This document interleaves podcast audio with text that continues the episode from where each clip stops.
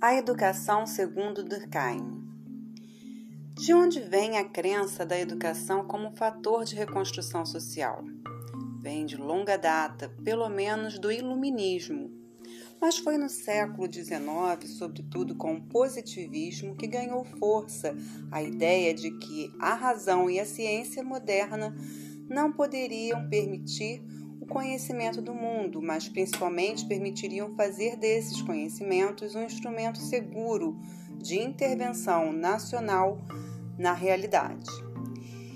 E mais que essa racionalidade e essa ciência moderna deveriam ser difundidas através da escola, que a partir desse momento passou a se confundir com a própria educação.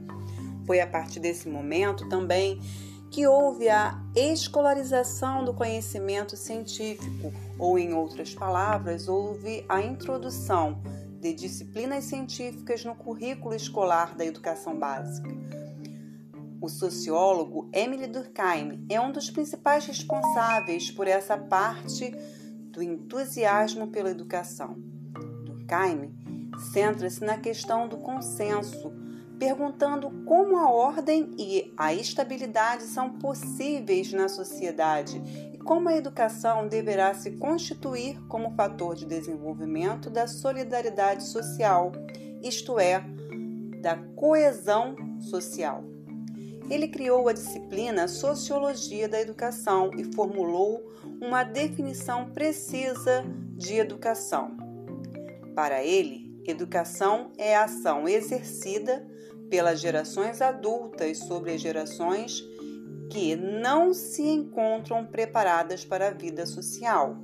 Página 87 do livro de Sociologia da Educação. Para Durkheim, independentemente do lugar e da época em que é realizada a educação, surge ao mesmo tempo a socialização.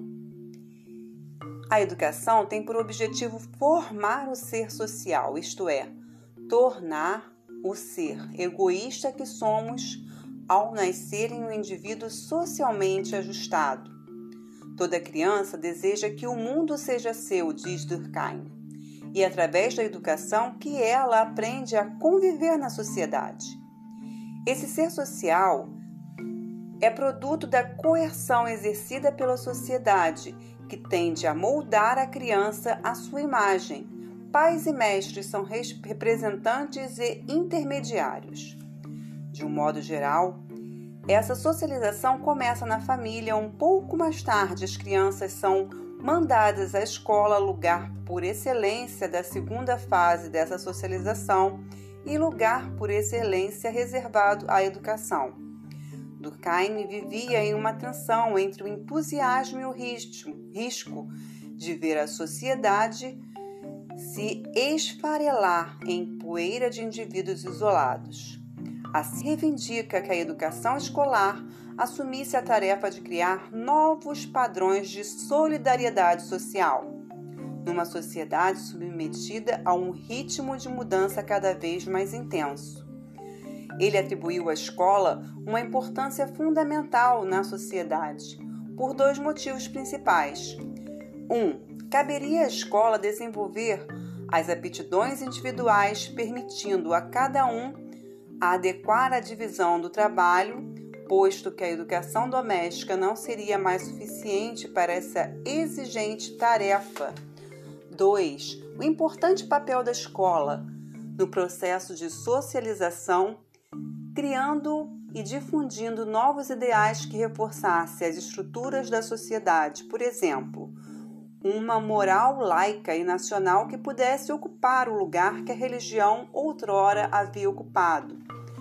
3. O que Durkheim encontrou de comum a todas as sociedades de todos os tempos, além das gerações que se ligam umas às outras através da educação, é que não existe sociedade na qual o sistema de educação não apresente o duplo aspecto, o de ser ao mesmo tempo uno e múltiplo. O aspecto uno, ele é universal. A educação constitui uma base comum de conhecimentos compartilhados indistintamente por todos os indivíduos, o que remete ao conceito de solidariedade mecânica, importante. Aspecto 1, solidariedade mecânica.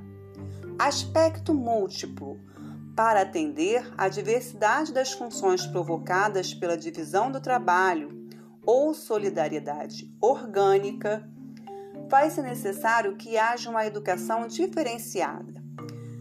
Aspecto múltiplo, solidariedade orgânica. Assim, cabe à escola moderna, com suas múltiplas formas de organização, promover uma educação diferenciada de acordo com essa diversidade cultural e com a diversidade provocada pela divisão do trabalho. A solidariedade mecânica priva pela coesão, pelas semelhanças, preponderância do direito penal ou repreensivo. Aspecto 1 da educação: função homogeneizadora, prevê a base do núcleo comum no currículo.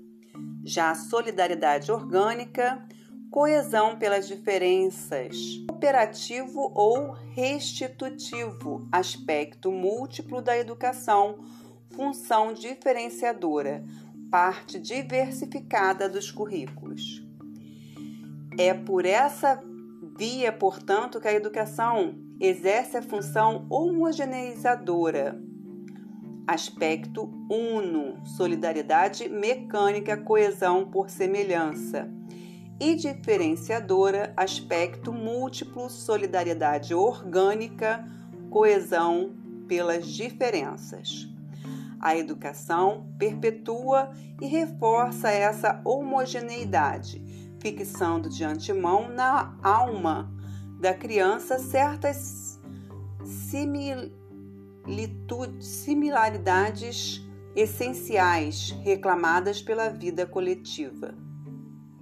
A educação assegura persistência dessa diversidade necessária, diversificando diversificando-se ela mesma e permitindo as especializações.